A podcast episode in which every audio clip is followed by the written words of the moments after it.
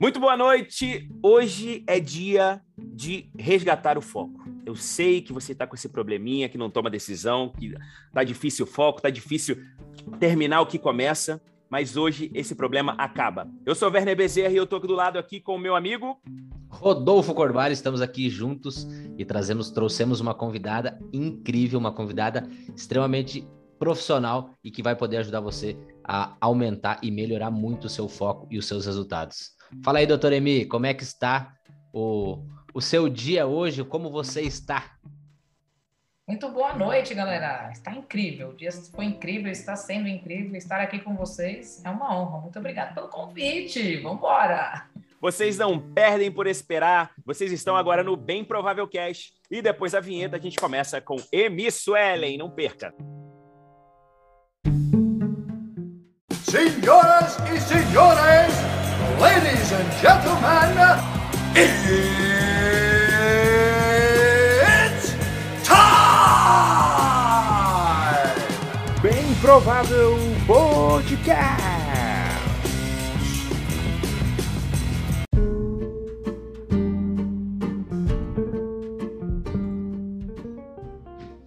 Depois dessa vinheta maravilhosa, estamos aqui na presença da mulher que exala foco. Eu já estou me sentindo mais focado, Rodolfo. Só com a presença Também. dela aqui, nessa telinha maravilhosa, eu já estou me sentindo muito mais olho de lince, olho de águia. Hoje eu saio daqui fazendo, cumprindo todos os meus objetivos. Doutora Emi Suelen, como você está? Tá tudo certo aí? Como é que tá? Incrível. Estar aqui com vocês é incrível. E pode ter certeza que o foco já vai estar dentro de você a partir deste momento. Olha para mim que você já tem um foco. Foca em mim. Ai, ai, ai. Foca, foca em mim. demais, demais ter você aqui. Muito obrigado pela presença, pelo seu tempo, Taimi. A gente sabe que essa vida né, de professora universitária, é, enfim, empreendedora, uma, uma mulher que está ajudando sempre muitas pessoas aqui, né? A gente, a gente conhece você de perto, admira demais a sua determinação, o, o seu olho de lince mesmo, você tem uma presença e uma mulher muito divertida. Eu, eu, imagino que vocês vão se divertir muito aqui hoje com a presença da Emi. Rodolfo, quer fazer uma pergunta? A primeira pergunta, vou deixar você fazer, porque você é um menino encantador, o encantador de clientes aqui, Rodolfo, do meu lado. Eu vou deixar ele fazer a primeira pergunta para Emi, para a gente começar esse bate-papo. Bora lá então. Emi, eu quero conhecer um pouquinho melhor da tua história. Conta pra galera quem é a Emi, da onde que a Emi veio e como que a um pouquinho do que te trouxe até esse momento. Cara, ó, olha só, começou em 1982. Então fica preso aí no podcast, vai demorar uma série de horas aqui, né?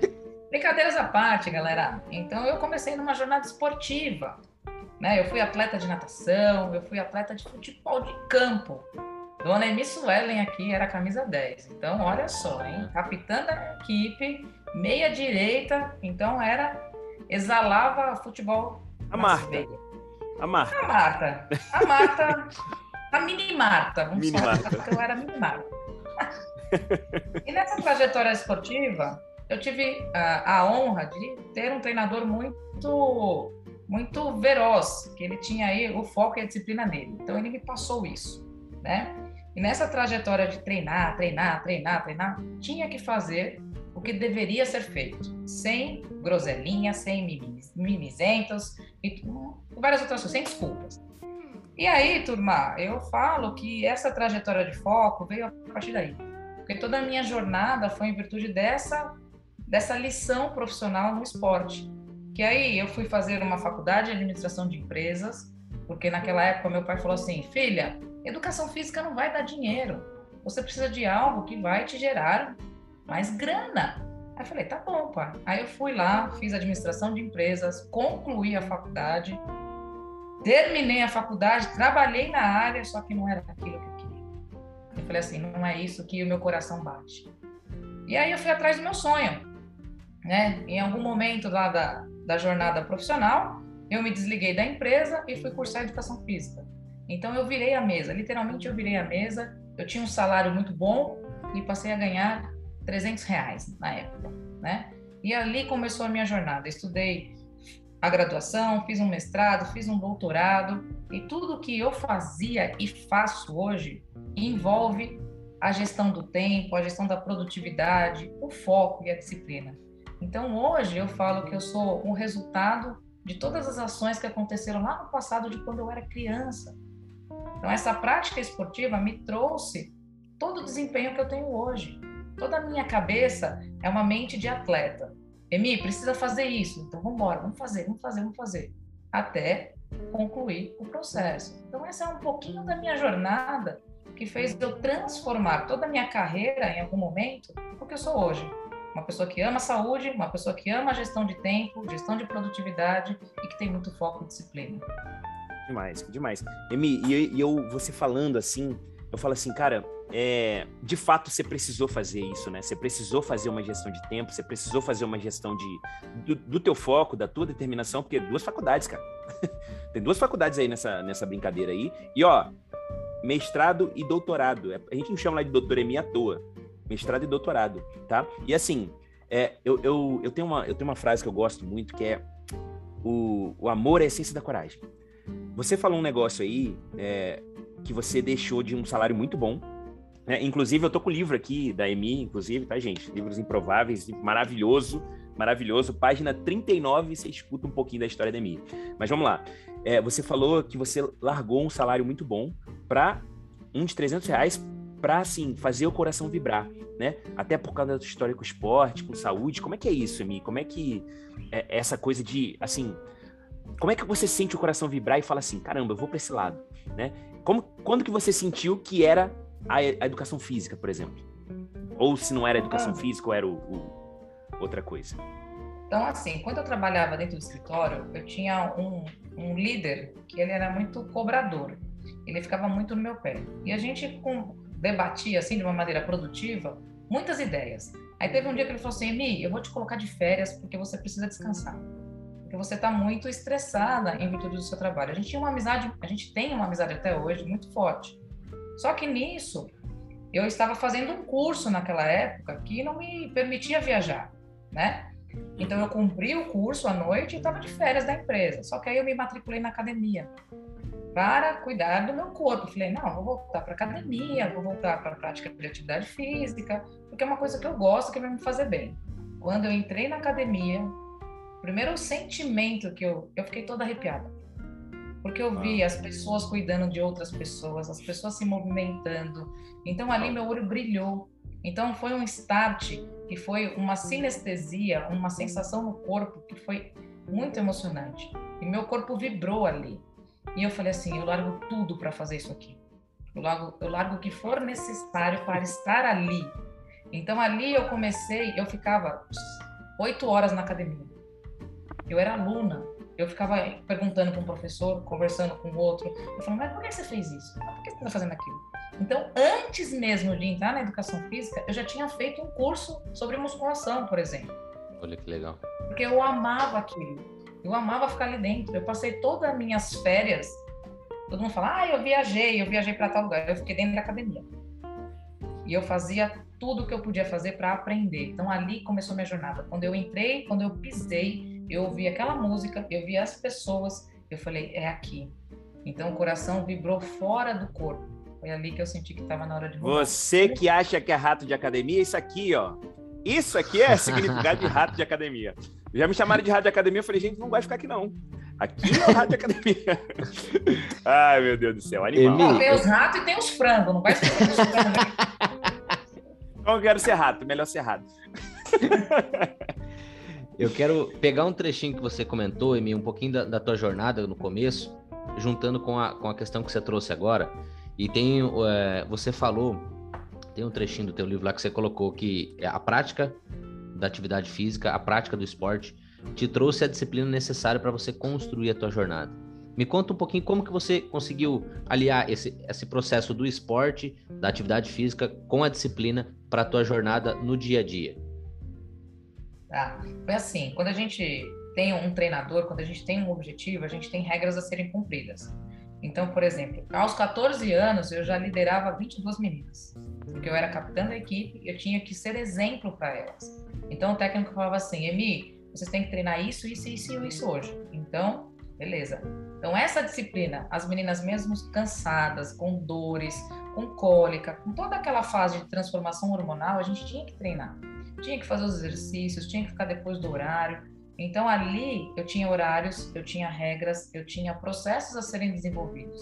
E ao final do treino ele falava: "E aí, como foi?" Ele perguntava para cada atleta, né? E a gente tinha uma obrigação, a gente tinha um posicionamento a dar para esse treinador. Então ali foi através dessa disciplina que ele colocou nos treinamentos que eu trago para a vida real hoje, para nossa vida empresarial, para nossa vida profissional.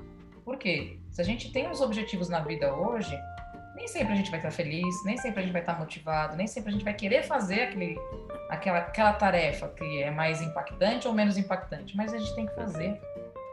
Então, essa disciplina aqui, faça o que tem que ser feito, independente das suas condições, é o meu lema de vida. Perfeito, maravilhoso, maravilhoso. Tenho duas perguntas. Tenho duas perguntas que eu fiquei curioso. É... Todo mundo precisa de um treinador, doutora? Todo mundo precisa de um treinador. Um treinador, um mentor, uma pessoa que te inspire, não que te motive, que te inspire. Porque motivação é nossa, a inspiração é externa. Então eu olhava para ele e eu falava assim: caraca, eu tenho que. Ele me inspirava só pelas palavras que ele me direcionava. Ele falava: Emi, eu confio em você, você é capaz, você é a capitã da equipe. Então, mesmo aquele dia mais cinzento, mais horroroso, eu tinha forças para conduzir o processo. Por mais que eu não quisesse, eu fazia. E eu fazia bem feito. Que animal. É, a outra pergunta, já, isso aqui eu anotei, inclusive, viu? Não sei se você anotou aí, Rodolfo. Acho bom, já, já tô deixando para vocês anotar, vocês que estão escutando também. Eu, você precisa de um treinador que te inspire, não que te motive. Só isso aqui Perfeito. acho que já valeu o podcast, de fato, tá? Qual é o nome desse primeiro treinador? Que eu já vi várias palestras suas e eu acho que ele é importante para você, né? Esse primeiro treinador. Primeiro treinador, treinador que você chamava teve. Dino. Dino? Dino Souza. Eu achei, achei que ela ia falar Dino, dinossauro. Mas essa era a brincadeira que a gente fazia, o dinossauro. Mas ele, é, ele tem um, um lugar bem guardado no meu coração. Dino Souza, né? A gente perdeu o contato em virtude de todo o processo de, de crescimento que a gente teve. Cada um seguiu o seu caminho. Hoje eu não tenho mais contato com ele mas ele fez uma grande mudança na minha vida, o Dino. Encontrou com ele depois? Oi? Chegou a encontrar com ele, ele tá vivo? Tá vivo, mas É? eu não encontrei com ele depois de todo o processo, porque eu fiquei. Foram 13 ou 14 anos dentro do, do Clube Nacional lá na Barra Funda, a gente treinando juntos. Vai ser legal esse encontro. hein? Dino, se estiver escutando, Dino, contra a Suelen hein? aqui, ó. Semana que vem ela tá pelo app aí, não sei. Me manda um WhatsApp que eu tô por aqui. É legal. Eu quero te perguntar, Amy, que assim, ó, hoje um grande tabu, lógico, a gente sabe que a, que a questão financeira é extremamente importante e não tô é, é, com demagogia com relação a isso, não, muito longe disso. E você comentou que você largou um, um bom salário para ganhar 300 reais pela sua paixão. O quanto isso foi desafiador ou e o, o quanto isso foi desafiador e o quanto você levou de tempo para tomar essa decisão e falar, meu, é isso mesmo que eu preciso fazer, porque é aqui que o meu coração, como você falou, bate fora do peito. Como eu, eu, eu sempre falo, o dinheiro nem sempre é o, é o fator importante, né? O que eu ganhava bem, né, naquela empresa, só que eu tinha espasmos de sistema nervoso. Então eu pensei assim, se eu permanecer por mais algum tempo aqui, ou eu vou infartar, ou eu vou ter um AVC aqui, eu vou morrer de sistema nervoso de estresse. Então eu não podia fazer isso comigo. Então a decisão foi tomada, não foi pensando em dinheiro. O dinheiro faz falta? Claro que faz. Dinheiro é importante, muito importante. Mas a- quando eu coloquei o pé na empresa, que eu ia retornar ao trabalho, eu falei, chefe, eu preciso falar com você. Aí foi, ele sentou na minha frente, eu falei, pronto, eu quero fazer um acordo com o senhor para que o senhor me mande embora da empresa, porque eu não quero mais continuar trabalhando aqui. Então ali foi a minha primeira decisão. Eu não pensei em valor financeiro, né? Quando eu migrei para educação física, a faculdade, de cara, ela já era 600 reais. De 500 a 600 reais. Eu não me recordo bem o valor exato. Só que eu ganhava 300. Então não ornava as contas, né? O que eu ganhava não tinha como pagar. Então eu passei o primeiro ano da universidade sem pagar. porque a nossa faculdade era anual. Uhum. Então eu me matriculei, eu consegui pagar a matrícula e como eu sempre banquei as minhas, os meus estudos, meus pais não tinham condições de bancar a universidade para mim. Então o que que eu fiz? Eu fiquei devendo literalmente 12 meses, 11 meses de faculdade. Quando eu finalizei o primeiro ano, eu fui lá e fiz um acordo para poder pagar no ano seguinte. Então, no segundo ano de faculdade, eu paguei o primeiro. E nesse contexto, o que, que eu fiz durante o segundo, o, durante o segundo ano? Para conseguir bolsa, eu trabalhava dentro da universidade. Então, eu fiz monitorias dentro da universidade, eu fiquei dentro do laboratório, eu fiz projeto de iniciação científica. Então, no segundo ano, eu tinha uma despesa da universidade de 5%, porque 95% era bolsa. E eu pagava o ano anterior, entende? Então, foi Uhum. uma, foi uma batalha. A educação física na minha vida, ela sempre foi uma batalha, porque a cada ano eu pagava uma dívida do ano anterior. A cada ano era uma dívida do ano anterior. E no, no decorrer do processo, eu fiz, a, eu fiz a aquisição do FIES, do financiamento estudantil. Então, Uhum. quando eu terminei a faculdade, eu continuei pagando ainda por mais quatro anos a minha dívida da universidade. Então, eu falo que foi uma jornada de puro amor, porque foi muita batalha. No primeiro ano, eu não tinha dinheiro nem para comprar um salgado na universidade, porque não tinha condições. Então, eu fiz por amor à paix... por amor à profissão mesmo. Então, quando eu falo que eu amo a educação física, é porque ela está dentro do meu sangue. Porque quando eu olho para trás e vejo essa história, eu falo, caraca, naquele momento eu não sabia que se eu ia vencer ou não, mas eu falo que eu sou uma vitoriosa. Porque a cada, a cada final de ano, chegava dezembro, meu coração pulsava, porque eu tinha um acordo para fazer. E nem sempre a universidade aceita o acordo que a gente quer, né? Tem que ser de acordo com as regras deles, porque eu tô devendo para eles, né? Uhum. Então eles falavam, ó, tem que ser feito esse tipo de pagamento. Você pode? Pode. Se não pode, beijo, tchau. Então era sempre uma batalha quando chegava o final de ano. Mas eu falo que foi uma, uma batalha que foi- gerou grandes ensinamentos na minha jornada. Então por isso que eu falo, quem quer, faz. Quem não quer, arruma uma desculpa. E Legal, e aqui- Demais, né? Incrível.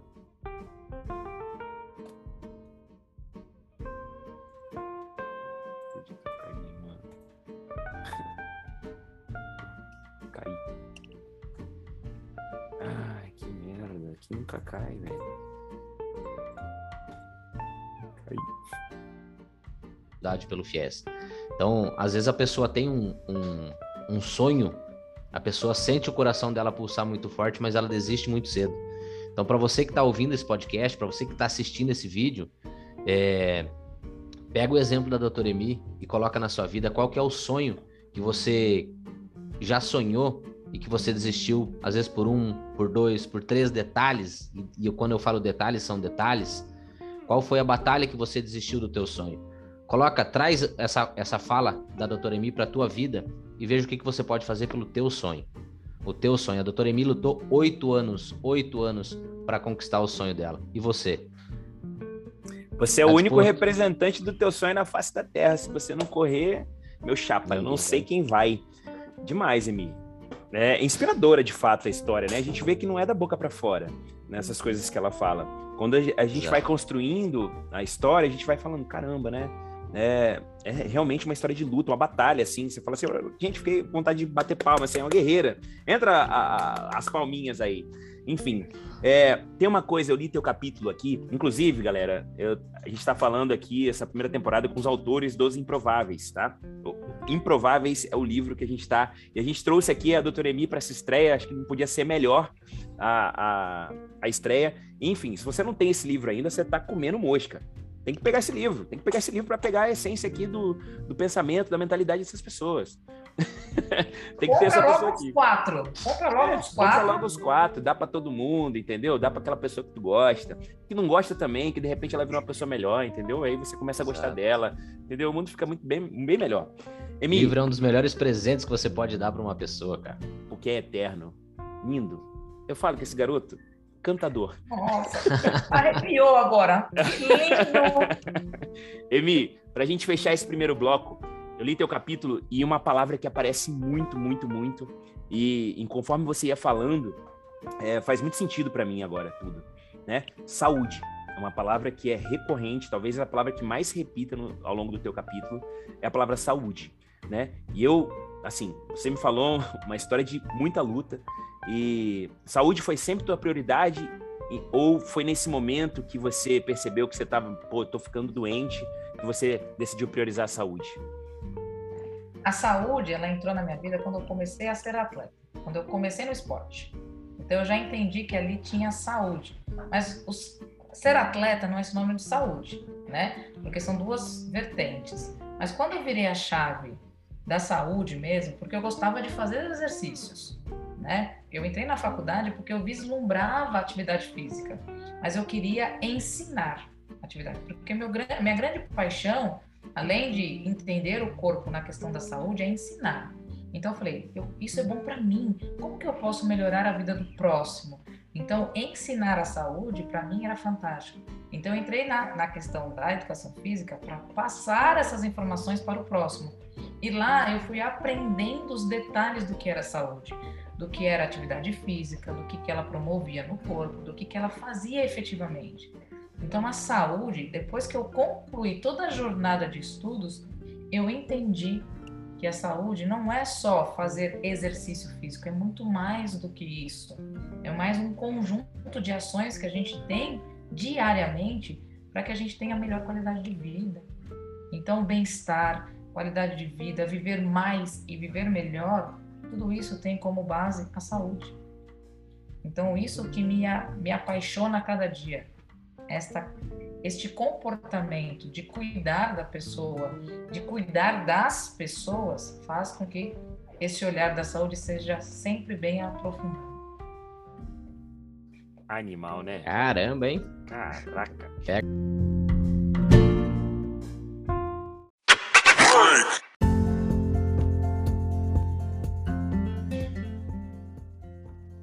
E aí, tá gostando desse podcast? Tá gostando do Doremi? Tá arrasando, mostrando um pouco da mentalidade de uma mulher que é puro foco e pura batalha. Tá demais, né? Você sabe onde você pode encontrar mais histórias inspiradoras como essa? Aqui no livro Improváveis. Essa primeira temporada do podcast a gente vai falar só sobre esse livro e o livro tá incrível. Se você não tem esse livro ainda, você tá marcando touca.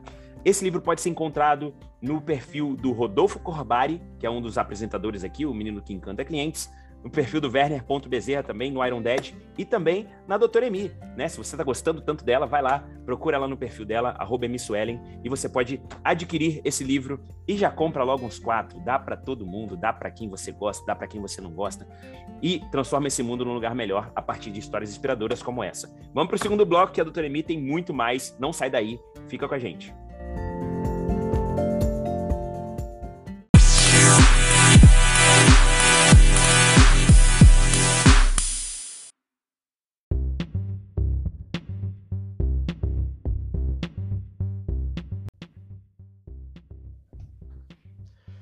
Emi, tem um, uma parte também da tua história que eu conheço, que eu sei, como você comentou antes, você tem a questão da gestão do tempo, todo esse processo de foco, disciplina muito apurado, e eu acredito que para você a questão do planejamento foi muito importante nesse processo. Eu queria que você falasse para quem está nos ouvindo, quem está nos assistindo, é, como você fez o teu planejamento lá no começo, para quem ainda não, não tem uma gestão de tempo, é, ou, e para quem já está em andamento, já tem uma gestão do tempo, mas precisa ser lapidada, como que você fez essa transição? Essa é uma palavra que Cara, aparece bastante também, planejamento e, e saúde. Só para entrar aí, cortei um pouquinho. Mas Só para cortar o que eu tô falando. Essa groselha aparece sempre no meio. Você fica quieto, velho. Caramba. Então, olha só. Saindo do planejamento, vocês estão vendo, né, gente? Vocês estão ouvindo, na verdade, né? Olha só. O planejamento, quando a gente fala de planejamento, é simples. Só que as pessoas querem transformar o mundo. Então, para você que está me ouvindo, presta atenção agora. Para o que você estiver fazendo e ouve. Olha só, o planejamento envolve papel e caneta. Ponto. Se você não gosta de papel e caneta, use o seu recurso né, do seu celular, que tem o seu bloco de notas. E você vai colocar aquilo que é mais importante para você agora, as suas tarefas que são importantes. Você vai escrever para que você tenha o um aporte visual. Então, na questão da gestão do tempo e na gestão da produtividade, ter um planejamento é fundamental. Mas, Emi, você tem vários planos. Sim, mas eu ataco um de cada vez. Não adianta a gente querer mover o mundo se a gente não move um pedaço de cada vez. É uma parte de cada vez. São micro comportamentos, micro tarefas que fazem a nossa diferença, que vão fazer a diferença na sua vida. Então, a partir do momento que você tem clareza daquilo que você faz hoje e daquilo que você quer fazer no seu futuro próximo, você sabe que caminho seguir. E aí você faz a pergunta que eu aprendi num livro, Foco na Única Coisa. Qual é a única coisa que você pode fazer agora que vai ser mais importante e mais impactante e que vai envolver todas as outras ações. Então, é uma única coisa. O planejamento, ele te dá o direcionamento de onde você tem que ir. E a sua ação é em um momento só. Certo? Animal. Maravilha, maravilha. Animal. Emi, tem uma hora no livro aqui que você fala é, sobre o que, que realmente importa, né? Você fala do planejamento, e aí você fala que de validar uma decisão para saber o que perseguir o que realmente importa. E assim, as pessoas primeiro, para começar, as pessoas sabem o que realmente importa em mim? Pelo que você, pela sua percepção? Não. Não sabem. Porque eu acho que tudo é importante.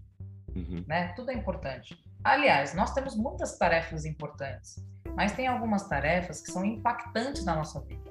Né? Umas tarefas são urgentes, outras são importantes, outras são impactantes. Então, nesse, a pessoa não se conhece. Quando ela não tem um caminho, qualquer caminho serve. Então, ela tem que parar, refletir e entender na sua vida o que realmente ela quer. Então, a decisão está ali. A decisão é uma cisão. Você deixa de fazer algo para fazer outra coisa. Então, muitas vezes a gente tem que abrir mão de alguns processos, de algumas decisões, de alguns fatos importantes, em virtude de uma principal. Então, toda decisão você deixa algo, né? Você tem essa cisão. Então, a decisão, ela é impactante a partir do momento que você tem clareza.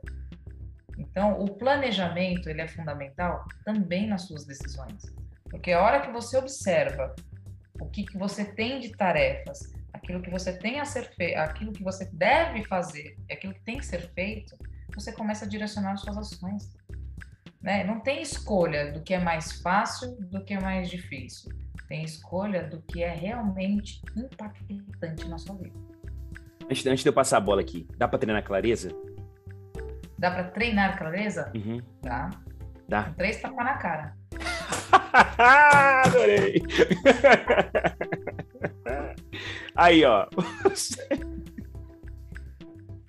É pá, pá, pá. Tá claro? Ai, agora tá. Deixa o Pix. Deixa o Pix aí, galera. Pega o e-mail e passa um Pix para minha conta agora. Essa valeu, hein? Essa dica essa valeu. valeu. Essa valeu, essa valeu. Valeu. Vale mil reais! Ai! Muito bom. Mas falando sério agora, clareza é saber que de fato você quer na sua vida. Uhum. Clareza é isso, é fazer uma pergunta. O que eu quero? Onde eu estou hoje? O que eu quero? Clareza é isso. É se perguntar todo dia se aquilo que você faz realmente é importante para você. Hoje eu tenho clareza que eu amo atividade física, eu amo saúde, eu amo planejamento, gestão de tempo. Isso eu amo, isso eu vivencio, né? Agora, se eu tivesse no, na rotina financeira que eu estava no início da minha carreira, eu estava feliz. Então eu parava eu, se eu parar e perguntar, você é feliz fazendo contas? eu faço hoje por obrigação, porque eu tenho que fazer. Mas que eu gosto, uh -uh, gosto disso aqui. Então, clareza é isso. O que é importante para mim? O que eu gosto de fazer? Né? Que a gente fala que é o nosso talento, é aquilo que realmente a gente tem uma produtividade, um amor, a nossa essência está ali, a nossa voz, a nossa nosso corpo, a nossa alma está envolvida nesse processo. Então, isso é clareza. E coragem para ser bem remunerado por isso, né? Eu acho que faz, faz muito sentido. Faz muito sentido. Esse podcast tá valendo demais. Tá animal. E, Emi, tem um, um, um, estudo que você trouxe do George Brand que ele fala das três, dos três fatores para a felicidade. E, a, e casa muito bem com isso que você falou, né? O primeiro dos fatores é a contribuição do bem para o próximo, né? E, e conhecendo um pouco da tua carreira, e para quem não conhece a carreira da doutora Emi, não conhece ela mais perto, ela faz o bem para as pessoas, ela faz o bem para si mesmo, ou seja, ela faz o que ela ama. Então, E o terceiro é ser o, é o autocuidado, né? Olhar atencioso e a realização das atividades é, que ela ama. Então, traz para tua vida também como que você pode trazer esses três fatores na tua atividade. E aí é um exercício de autoconhecimento, né, Mi? Você colocou aí que você tem que se conhecer. É, e muitas vezes as pessoas, mais uma vez, desistem, né? Falta a coragem, que também é uma palavra que aparece bastante teu, no teu capítulo, a coragem de olhar para dentro. Muitas vezes você vai encontrar feridas, você vai encontrar falhas, e essa coragem de você olhar para dentro é onde você vai enxergar o que, que você ama, o que, que você gosta de fazer para poder explorar. Faz sentido? Claro, porque a coragem de virar a mesa no momento propício, a gente nunca vai saber. Ah, agora é o momento certo, agora não é o momento, a gente nunca vai saber. A gente tem que fazer, né? Porque quando meu pai falou para mim, eu confio muito no meu pai, eu amo muito meu pai. Ele falou assim: "Filha, sendo sincera, sendo sincero, agora educação física não dá dinheiro. Isso foi no início, né? Faz administração de empresas, seja alguém na vida e depois pense no seu futuro, né? E eu escutei o meu pai, porque ele é um, ele é um cara sábio, ele é o meu exemplo de vida, ele é a minha base de sustentação. Então, quando eu virei a mesa, falei, pai, senta aqui, eu quero conversar com o senhor. Falei assim, olha, eu não sou feliz nisso. Ele, minha filha, então segue teu coração. Foi ali que ele me apoiou Demais. e que eu também tive a coragem de falar assim, não quero mais isso para mim. Então tem várias chaves que a gente precisa virar, mas a coragem tem que ser a nossa atitude. Você enfrentar medos, você enfrentar incertezas, você não sabe o que vai acontecer. Eu não sabia se educação física ia dar certo na minha vida. Hoje, graças a Deus, eu tenho a, a humildade de falar que eu sou bem remunerada por isso eu sou bem remunerada, eu sou reconhecida, eu tenho nome na minha área, eu fiz aquilo que tinha que ser feito e tenho todos os privilégios hoje, mas eu vim da educação física e eu tenho um orgulho de falar isso. Hoje, é, sem, de, sem vislumbre nenhum, eu falo, eu, eu ganho aquilo que eu quero. Se eu quiser trabalhar mais, eu sou remunerada mais, é, eu tenho mais remuneração, né? Então, dentro da educação física, muito esse prisma de dinheiro, dinheiro, dinheiro, dinheiro. E eu consegui me realizar, eu consegui cuidar de mim e eu consigo cuidar do outro e ainda ser remunerada bem por isso. Então, a coragem é de enfrentar lá no comecinho aquela incerteza. Eu não sabia, eu estava ganhando 300 reais. Entende? Então, eu não sabia se ia dar certo, não sabia se eu ia gostar, não sabia se eu ia vivenciar aquilo que realmente eu sonhava. Mas, enfim, eu dei a chance a mim mesmo de vivenciar o que tinha que ser feito. Animal. Entende? Maravilha, maravilha. Animal, animal. Uma, uma frase que me impactou muito que eu ouvi de você é que o caminho ele não é linear e muitas vezes ele é cruel. E aí entra, acho que, né, só pegando um apanhado para fazer um, um fecha em tudo que a gente falou até agora, é, o caminho sendo cruel, se você não tiver coragem, se você não tiver ousadia para você buscar o seu sonho, dificilmente conseguirá, conseguirá chegar, né? Com certeza. Eu falo que a nossa vida é similar a um eletrocardiograma. Ele tem altos e baixos. Porque se esse eletrocardiograma ele fica numa linha contínua, a gente morre.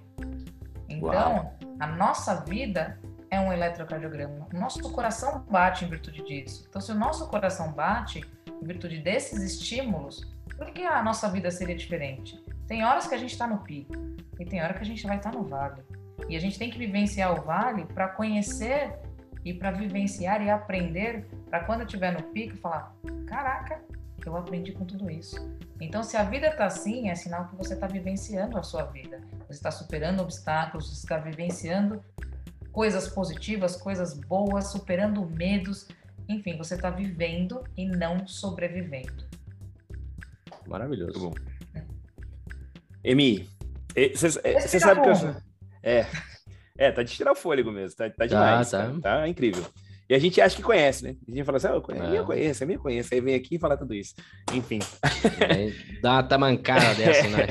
É, olha só, Emi, é, você sabe que eu, eu sou um cara que eu leio, ó, quando eu cheguei, quando a Amy chegou aqui, antes dos bastidores, eu falei assim, Amy, ó, tá tudo riscado. Ela falou, não acredito que você riscou o meu capítulo, ela disse. Mas eu sempre é. risco e, e, sempre faço perguntas, né? Porque, para mim, o livro, uma das, uma das coisas principais é você colocar o autor na tua frente. Então, quando eu tô lendo o capítulo da Amy, a Amy tá na minha frente, independente de onde ela estiver. Se ela estiver em Dubai, São Paulo, ela tá aqui na minha frente. Eu faço perguntas tentando saber. E hoje eu tô tendo o privilégio de falar com o autor aqui.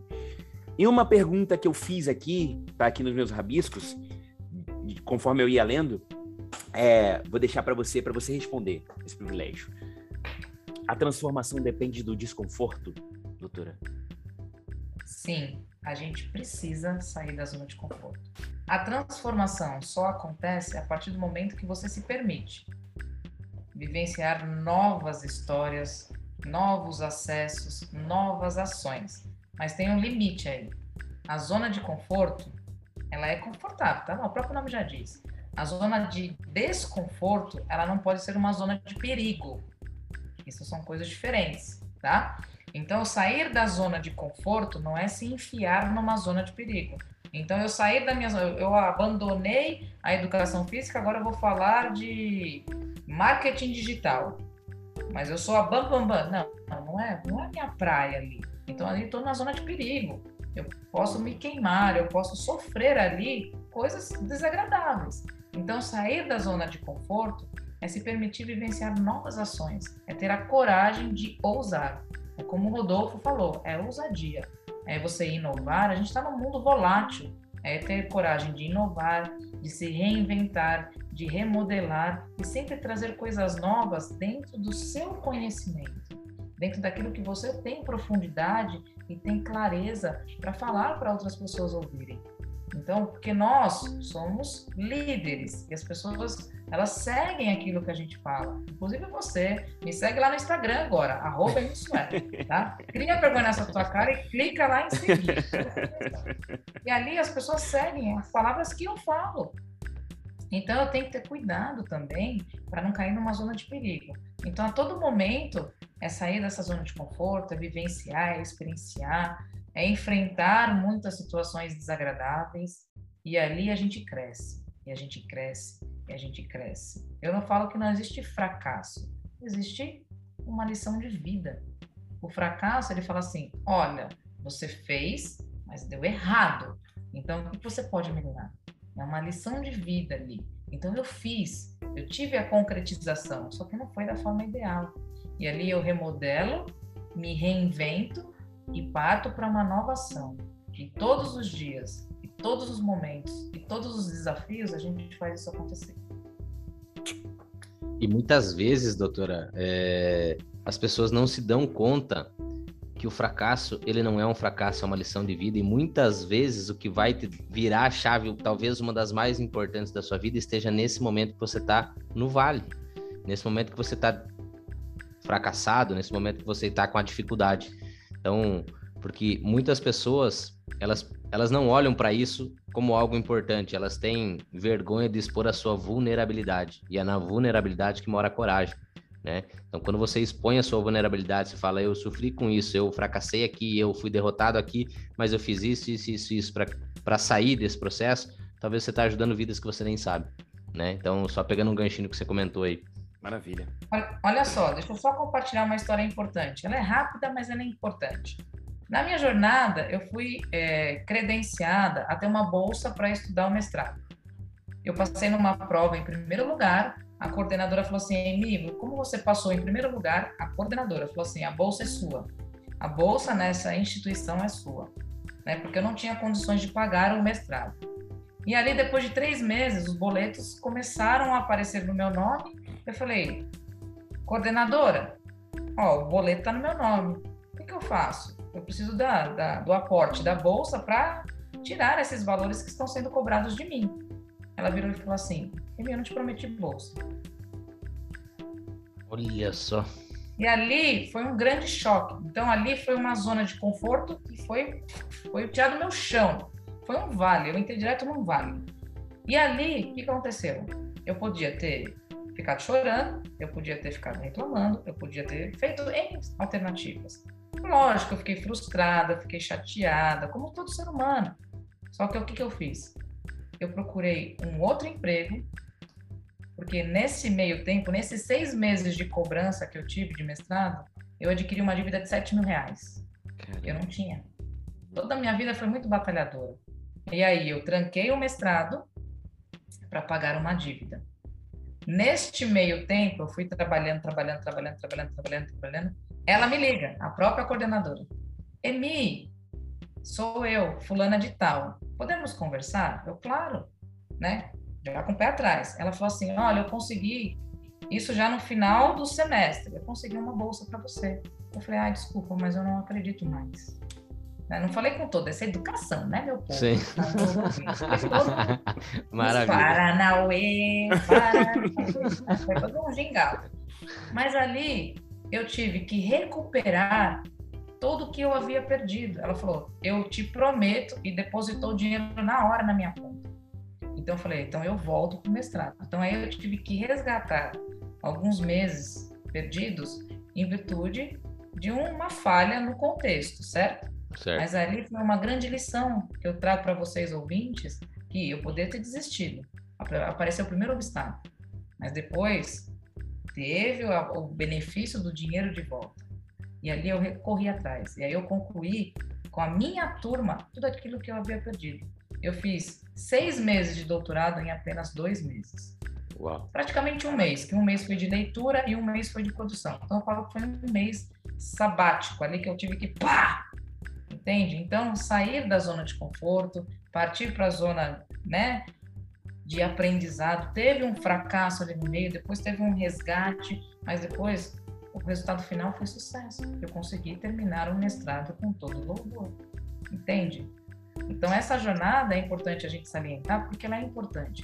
Às vezes tudo parece perdido, mas tem sempre uma luz no fim do túnel. Sempre, sempre você vai conseguir sair dessa situação de maneira assertiva. E eu falo que é produtiva, porque você vai aprender com a história.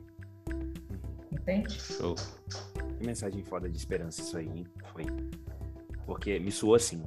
Não sei vocês, bateu no meu peito assim, esperança. Uhum. Sabe? Tem, que, até a forma como você trouxe. Obrigado por isso, viu? Demais. De verdade. É, e, ó, você falou do mestrado aí em seis meses. Tem que deixar. Vai ter que deixar uma dica de ouro aqui. Como é que, como é que foi isso, cara? Porque na primeira vez que eu ouvi isso daí, que ela se, num dia, um dia o mestrado não estava pronto, a tese de mestrado. No outro dia estava pronto. Como, como, é que é isso, doutora? Deixa uma dica de ouro para os nossos ouvintes aí. Como é que a gente faz? Como é que a gente faz em seis meses? Fórmula mágica agora, hein? Presta atenção. Fórmula mágica. Como é que a gente faz em seis Anota o Pix, anota o Pix. Eu vou arrancar dela aqui, pessoal. Entendeu? Vou arrancar dela aqui, uma dica de ouro. O processo do mestrado ele demora dois anos. Então você tem um estudo a ser desenvolvido nesses dois anos. Então eu já havia começado os estudos, né? A preparação. Nessa condição, a gente tem algumas disciplinas a serem cursadas no mestrado. O que eu fiz nesse um mês foi concluir todas as disciplinas que eu tinha como obrigatórias e optativas, porque eu tinha que fazer. E aí, no desenvolver dos dois anos, eu concluí a minha dissertação de mestrado, né? Não foi um mestrado específico em um mês. Foi, a, foi as disciplinas que eu cursava que eu tinha que executar em um mês. Como eu fiz? Full time de dedicação, é o tempo integral. Era lendo, relendo artigos, textos que são densos, que são de grandes renomes na educação física, praticando aí as aulas, eu tive que montar aulas, eu tive que ministrar aulas. Então foi um mês muito produtivo e muito trabalhoso. Então essa grande diferença existe. Eu concluí as disciplinas em um mês, o mestrado foi em dois anos, que aí é um trabalho mais árduo. O mestrado tem toda aí uma questão de estudo bem mais aprofundada. Ainda assim, a chave ficou aí, né? A chave ficou aí do, assim, só uma coisa, cara. Só uma coisa, só uma coisa, só uma coisa, só uma coisa, dedicação exclusiva. Dá para fazer mais uma ainda, Rodrigo? Rodrigo. Rodrigo? Rodolfo! Rodrigo. Você apareceu aqui. Quem é você? Cadê Rodrigo? Cheguei! Cadê Rodrigo? Ó, é a primeira vez que eu conheci. Você lembra disso, né? A primeira vez que eu conheci você, claro eu chamei de Rodrigo. Agora eu tô com o Rodrigo na cabeça, gente. Vai lá, Rodolfo, ah. Rodolfo Corbari. Dá pra fazer mais uma ainda, Rodolfo, pra gente Maravilha. esse bloco.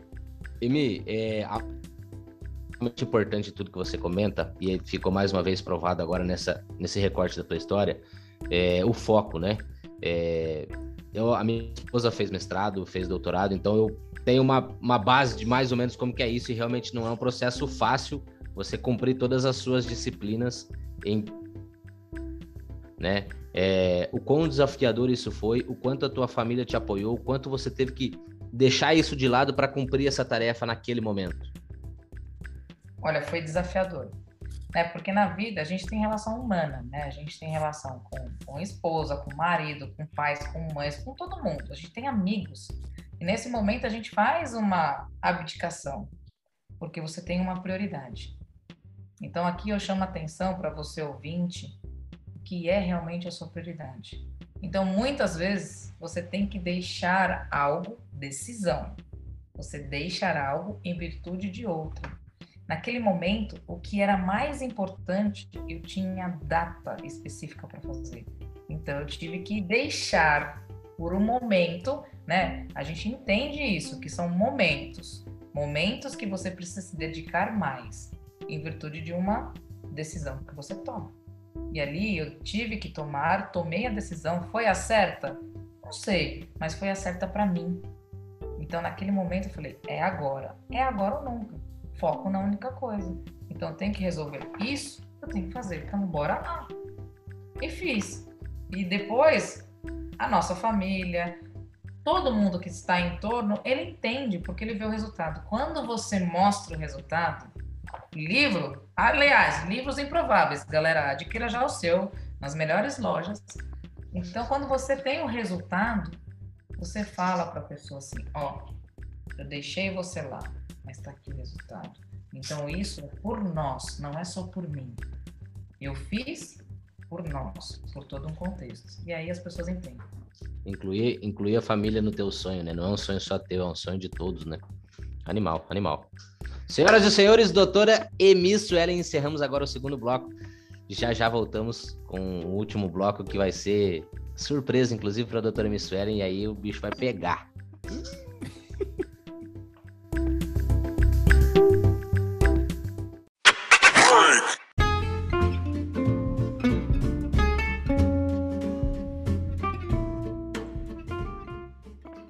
Para você que está acompanhando esse primeiro episódio da temporada do nosso podcast Bem Prováveis. Se você não conhece, se você ainda não tem esse livro Improváveis, a ação muda tudo. Tá aqui, ó, tá perdendo tempo, meu irmão. Compra para você, para a esposa, para o marido, para a família, dá de presente, porque aqui nós temos 23 histórias inspiradoras, 23 histórias de pessoas improváveis que com algumas mudanças de chave, com algumas quebras é, de padrões, transformaram suas vidas e estão trazendo, transformaram essas mensagens em um livro e está aqui extremamente acessível no meu perfil, arroba Rodolfo Corbari, no perfil do Werner, arroba werner.bezerra e no perfil da doutora Emi, arroba Emi Suelen. Pode entrar em qualquer um deles que você vai ter esse livro disponível e vai receber na sua casa com uma linda dedicatória. Valeu? Adquira já o seu.